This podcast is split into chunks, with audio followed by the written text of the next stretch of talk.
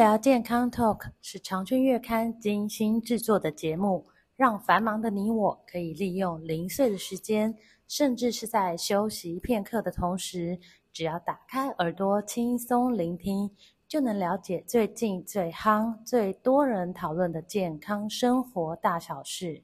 现在，不论你是在开车、运动，或者是在做家事，快跟着我们一起来聊健康，健康聊。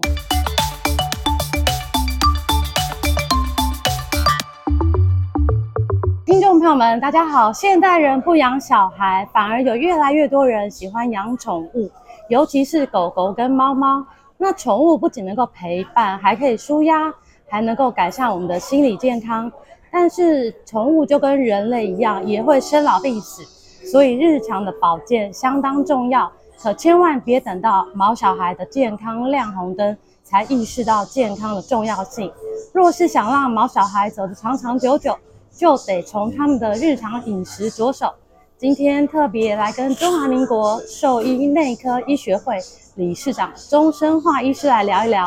理事长您好，你好，大家好。是，诶，想问一下钟医师，毛小孩啊，他们的饮食是可以跟着主人一起吃人类的食物，还是一定要吃他们专门的饲料？呃，动物的部分啊，像狗狗，我的专长是狗狗跟猫咪。是。那饮食上面，我们最早在饲养狗跟猫的时候，就是可能很久以前，是我们人类吃什么，嗯、然后动物跟着吃什么。没错、啊。但事实上，因为这样子的关系，所以我们可能会有误食到一些动物其实根本就不能吃有毒的东西哦，像比如说洋葱、葱姜蒜这些东西，可能这个他们都不能吃、啊，完全不行哦。然后他们会引起他们的肝脏没有办法代谢，会引起严重的贫血。所以以现代兽医来说，以现代的兽医医学来说的话。动物的食物跟人类是应该要分开的，是、哦。那我们叫做人类餐桌食物，哦，这是不应该给的哈、哦，因为人类餐桌食物，像譬如说有新香料，是。那有一些可能是有毒的植物，对动物来说，那我们给予了以后，可能会反而造成问题。所以在科学营养上面，我们会认为说，呃，动物要使用它们专用的食物，会是一个比较好以及稳当的做法。所以就是要区分开来，对，不，不一定是吃饲料而已，也可以吃一些我们的天然食物。呃，应该说我们应该要替它专门制准备他们可以吃的符合的食物。哦，那当然有几一些不同的来源，像比如说有商品化的。那其实呃，帮动物做到帮动物做食物要做到营养均衡，其实相当困难，因为它并不是照着我们的直觉，因为人是杂食兽，对，犬猫基本上它们是以肉品为主。哦，那所以我们在替它制作食物的时候，要用人类的逻辑去做食物的话，反而容易会造成错误。哦，那营养其实是容易不均的。所以，呃，家长如果想要替动物做食物，其实我们兽医并不鼓励啊。哦，那使用专用食物会比较好。其实不一定只有饲料，它也有专用的罐头，啊、哦，有专用的妙鲜包，哦，现在也有餐包，其实很琳琅满目。嗯、那我们会建议，其实如果跟呃喂养动物的话，其实我们应该从。商品化啊，合格的商品化食物着手。如果真的很想要动一点手，然后替他做一点东西的话，事、嗯、事实上数量比较多，因为其实就很容易偏食啊，很容易会有营养上的偏差。嗯，所以这是食物的部分。是的。那像人类会吃健康食品，一些补充营养嘛？是。那宠物需要吗？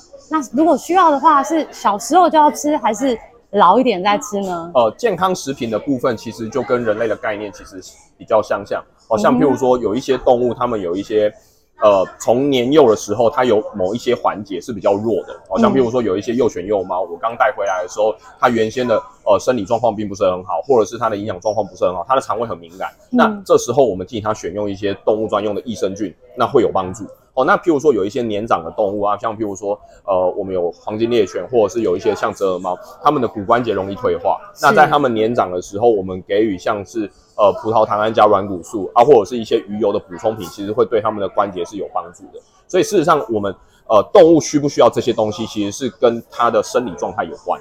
我、呃、就是说，呃，我们先看这个动物的有没有比较弱的环节，如果有，那我们才替它挑选。那因为啊，那有一些人可能延伸会有一个概念，就是说，那我在没有问题的时候替他补好不好？事实上并没有呃额外补的概念，额外补的概念比较像是汉医的讲法，就是说，嗯、那我会替他补充营养。那像我是学西医的话，然后动物兽医学基本上是西医为基础来出发，那我们并不建议在没有任何疾病的状况下额外补，这是不需要的啦。哦，那额外补并不会补充的变得更厉害。哦，所以这个是不需要有这样的观念。所以就是健康的狗狗、猫猫是不用补，不用特别补。但是如果有一点点症状出来了，就可以依照症状去补充。对，可以先询问兽医师有没有哪样的需求，然后我们再针对它的状态，然后再去补充就好。嗯哼，那那像保健品、营养品这么多，我们要怎么选择呢？呃，像营养保健品的部分，因为现在呃非常琳琅满目。那对，首先我给大家几个基本的原则，第一个就是人用的跟动物用应该分开，所以不能拿人的去给狗狗。因为像有一些家长又说，哎，那我可能呃讲说我去美式卖场可能买一大罐，那我就分给他。那事实上，因为那个比例配方的部分其实是。呃，并不是符合动物的哦，那可能会有一些状况会出现哦，像譬如说，那我找到这个成分没错，可是它的其他副型品并不会在里面有完全标示。那如果有这样的情况下的话，那我把分给动物有没有效果，可能是一回事，可能甚至有致害的问题哦。所以为了避免这些问题，所以我们会建议说，哎，人用的跟动物用应该分开，你应该选给动物专用的。然后第二个就是在选用这一些产品的时候。我并不是说小品牌不好，可是我们应该去先选择，譬如说有比较有商誉哦，然后再来就是说它有比较更多的科学证据可以提出的、嗯、哦，那甚至它是可以在你有疑问的时候可以回答问题的这些公司。哦，那它的产品上面的稳定度其实会比较好哦。那像譬如说，哦，有一些是大药厂做的，那或许它的品质跟 quality 会是比较稳定的。是，这个是选择。也有售后服务啦，有问题吃出什么问题也可以去。那甚至有一些专门的动物专用的保健用品，他们甚至有配置兽医师，你有问题的话可以咨询。哦，那不会说啊，我今天是打电话去，可能找不到人，或怎么样使用的话，我找不到人。哦，这个是我们给大家的建议。是，所以就是跟买人类的保健品一样，就要选有信誉的大厂牌的牌子，然后有售后服务服务的，就会比较呃有保保障。是是，那再来一个就是像人类会定期健康检查，是。那宠物需要吗？呃，基本上因为我们在狗猫的寿命其实是呃远短于人哦，我们就如果用一个假设的比喻来说的话。狗狗和猫咪吼，基本上小型犬跟猫咪，它们一年大约是人的四到七年的变化。四到七年，对，可是我们三百六十五天，我们可能只是长一岁，可是它们的生理变化大约是人五到七年的变化。是，那也因为基于这样子的论点，所以呃，动物的变化速度是比人快很多的。嗯、哦，所以像譬如说，我们会界定像现在的犬猫哦，它是七岁算熟龄。十岁到十二岁以上，我们就叫老年哦。啊，十五岁以上叫超高龄哦。超高龄就是有点像人的九十岁以上。嗯，那如果我们等到譬如说啊，它呃对人来说可能十年是蛮快就过去，可是对动物来说，其实它已经有一个相当程度的退化出现了。那定期的健康检查就是可以让我们预先先知道说它在退化的路上哦，那是不是已经有出现什么问题，我们就可以提早先去防范，那或者是去减缓。呃，退化的情况或恶化的情况，那像譬如说有一些是呃比较隐性的疾病，那当真的有症状出现的时候，已经相当严重，像肿瘤疾病，嗯，因为现在的犬猫存活寿命都蛮长的，是，哦，像譬如说英国跟日本平均的呃犬猫存活寿命已经达到十五岁，哦，就是平均哦，那呃其实十五岁其实是一个相当年纪相当长的的岁数，所以这时候他们像出现退化性的疾病，哦，像譬如说慢性肾病、性功能不全，那甚至是癌症。哦，那这一些疾病其实它相当隐匿。那如果我们到它有症状才发现的时候，其实它的呃强度都已经蛮强的。那可能动物的后续上的管理或者是寿命上都会严重受到影响。所以预先能够先健康检查的话，我们可以提早发现，那提早防范和提早治疗。是，那那应该多久做一次呢？或者说从几岁开始做？呃，我们一般来说会有几个分野哦，像譬如说我是一岁以前叫做。呃，幼年期的话，我们通常会至少有做过几次的，像譬如说，哦，我会打带去打预防针，是，我会带去除虫，哦，那这时候啊，或者是甚至我要绝育的时候，这时候都有一个比较完善的健康检查，哦，在手术之前，我可能要绝育手术之前，我就有一个健康检查，所以一岁前大部分的动物基本上都会有经经历这一段。那成年以后的动物，一般来说，我会建议一岁至七岁，大约是两到三年，应该要做一个比较全面的检查一次。哦，那这一段期间当然相对稳定，它是成年，就像譬如说，哦，我一个四五十岁以下的年轻人或青壮年的人不太会有问题，对。而我超过五十岁以上，多多少少小毛病会出现的，哦，所以大概是像譬如说，呃，我一到七岁左右，大概就是这个范围。那你大概可能比如说啊，我像人类，我过四十岁以上，我建议五年要检查一次啊。那我们动物的这个一到七岁这段期间，你大概是两到三年，哦，应该要检查一次。好，那。七岁到十岁以上，哈，那你就要缩短时间，更老了。哦，像譬如说，我就缩短到一十八个月，哦像譬如说一年半我就检查一次。嗯、那超过十岁以上，那就应该差不多是一年左右哦，因为接下来后面大概约就会像人类的六十岁以上，它的变化幅度就会更大。对，哦，所以我们的呃检查的密集度就会再增加。哦，那如果是超过十五岁以上，大部分啊。十五岁以上要没有疾病蛮难的，嗯，哦，那当然或多或少我们都会有一些小问题。那如果他有在追踪某一些疾病，就是按照他的排程。但如果完全没有的话，也应该大约半年左右，哦，就应该要给兽医师确认他有没有生理上的状况。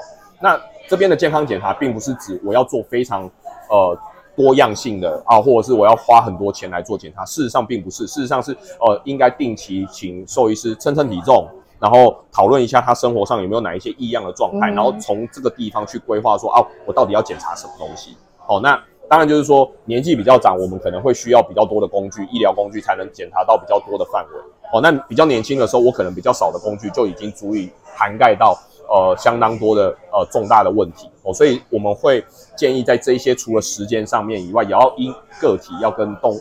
呃，兽医师就家庭兽医师去讨论他所需要的项目，嗯，大概是这样。是，所以宠物跟人类一样，也是需要有一个家庭医师、家庭兽医师的。对，其实我们现在一直不断的在推广这个概念，就是说，呃，除了呃有专科的医生会有专门调整他的某一些疾病状态以外，事实上要有一位呃可以从年轻哦、呃、或照顾到他他老，他很了解他的整体生理状况的医生。那呃，兽医师，那这样子的动物它所需要的是哪一些环节和所需要哪一些管理跟调整，其实是这个人最清楚。对，哎对，所以我们会其实蛮推广这样的概念。是，好，那最后就是我从网络上收集了三个常见的迷思哦。是，那第一个就是。家里如果有人怀孕或是有小小孩，是其实就不适合养宠物，因为会引起过敏。哦，是，这是正确的吗？呃，这个是不正确的。哦，事实上，过敏有很多其他的呃因素，像譬如说尘螨。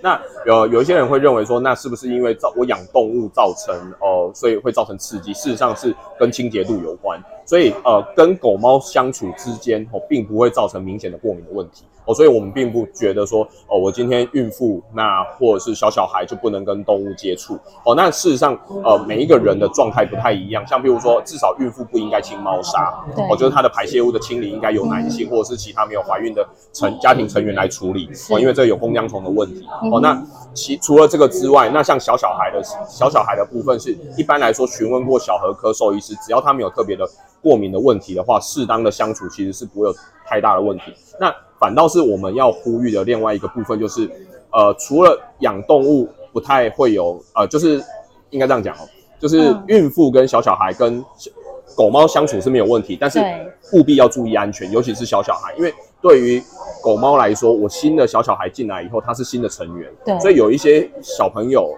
哦，不，有一些。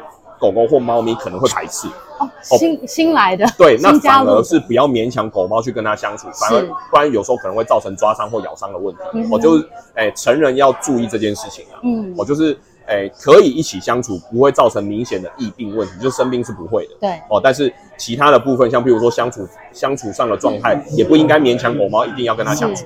哦，就是既有的，其实狗猫也不用送走啊。对哦，除非我今天真的有非常重大，然后无法解决的问题。是哦，那但是就是说相处上也不建议勉强。哎，对，就是慢慢的一起，哎，在有成人的管理下，然后他们可以互相陪伴，这个其实是一个很好的生命教育啊。是，没错。那第二个迷思就是狗狗、猫猫其实不需要刷牙，它们自己就会去做清洁，这样正确的吗？哦，这个是一个完全错误的状态，因为我们的吃东西以后，牙垢一定会一定会有食物的残渣在口腔内会残留。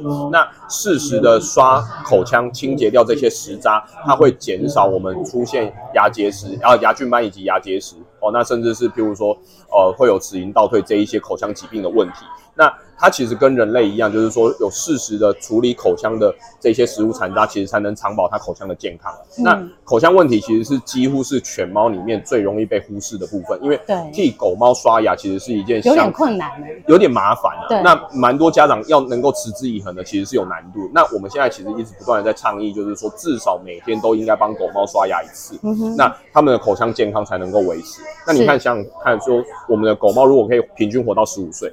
它这辈子如果从来不刷牙的话，其实是口腔是非常糟糕的。对啊。那其实我们有相当多的年长动物，哦、嗯，就是十五、十六岁的狗猫，其实它就是一口烂牙才来医院。嗯、那如果我们先前是可以做好这一些防范措施，就是说我日常保健可以做好的话，那他也不会说我等到年老要处理这个问题的时候还要考量很多，说哎他会不会太老，我不能呃麻醉清理口腔、麻醉洗牙，那反而会造成很多家长心理上的呃呃应该说心理上的负担啊，就是觉得说、啊、那我的动物是不是不适合？那这样子其实会增加动物的呃痛苦程度。所以如果我们把前面的那一个。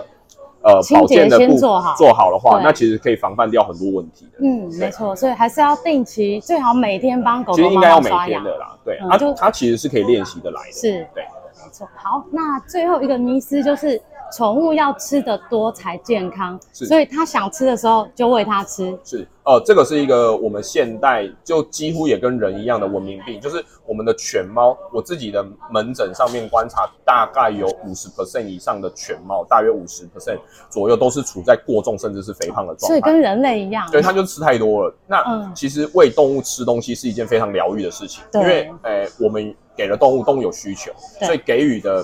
有点像恩赐的这种需求，其实是会满足人的心态啊、嗯。哦，所以其实有很多呃家长都会觉得说，有一种像我们都会戏称，就是说啊，有一种胖就是阿嬷，呃，有一种瘦叫阿嬷觉得瘦。我觉得他我就会一直喂，那当然就不是只有阿嬷会喂，其实任何人都有可能，任何年纪都会觉得说，哎、欸，我喂食动物是一件很美好的事情。可是也因为这样，动物对于食物上，他们不会节制。